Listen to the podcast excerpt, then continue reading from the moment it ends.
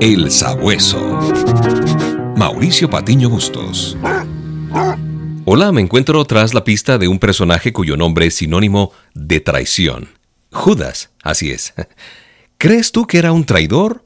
¿O que en realidad se vio empujado a traicionar a Jesús para que éste cumpliera el propósito de la redención divina? ¿Tú qué crees? Acompáñame a seguir sus huellas.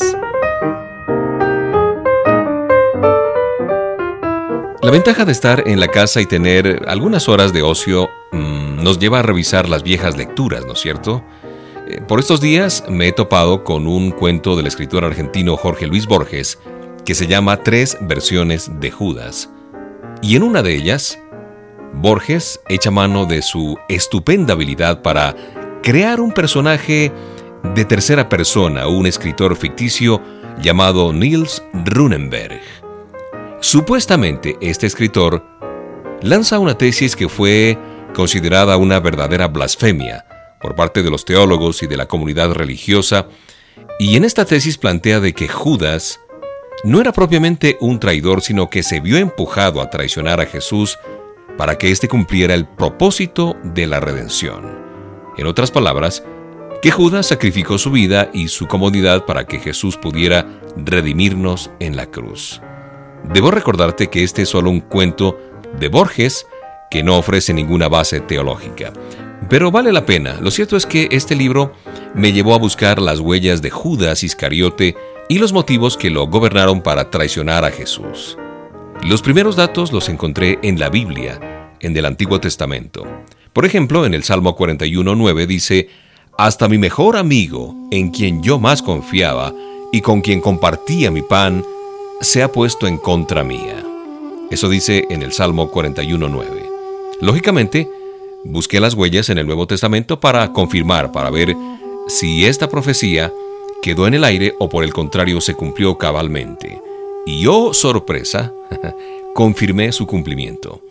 Y aquí se evidencia cómo Judas en efecto recibe las 30 piezas de plata por cumplir o para cumplir su cometido de traicionar a su maestro y entregarlo con un pérfido beso en la mejilla.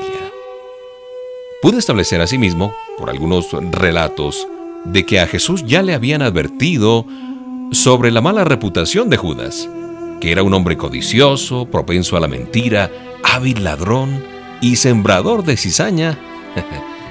Otros piensan que el nombre de Iscariote se debe a un apodo que se deriva de Ishikariot, que era un puñal que solían llevar los delincuentes de esa época. Con todo esto me pregunto si Judas no tuvo otra opción u otra elección, y la respuesta no la sé con exactitud. Lo que sí creo es que Judas, como todos y cada uno de nosotros, tenía lo que se conoce como libre albedrío, y Jesús así lo advierte unas horas antes de que lo arrestaran en el Getsemaní. La Biblia dice claramente que yo, el Hijo del Hombre, tengo que morir.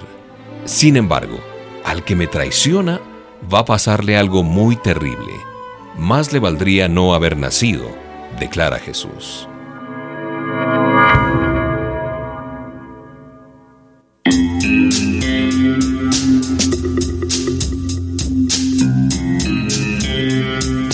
Los hechos hablan muy alto de la condición de Judas. Era un traidor. Él tomó libremente su decisión al aceptar ese dinero, las 30 piezas, por entregar a Jesús.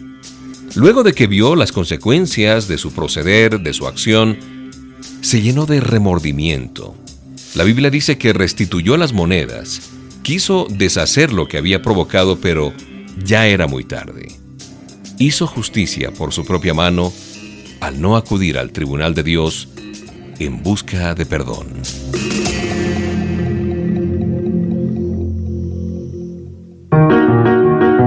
El Sabueso.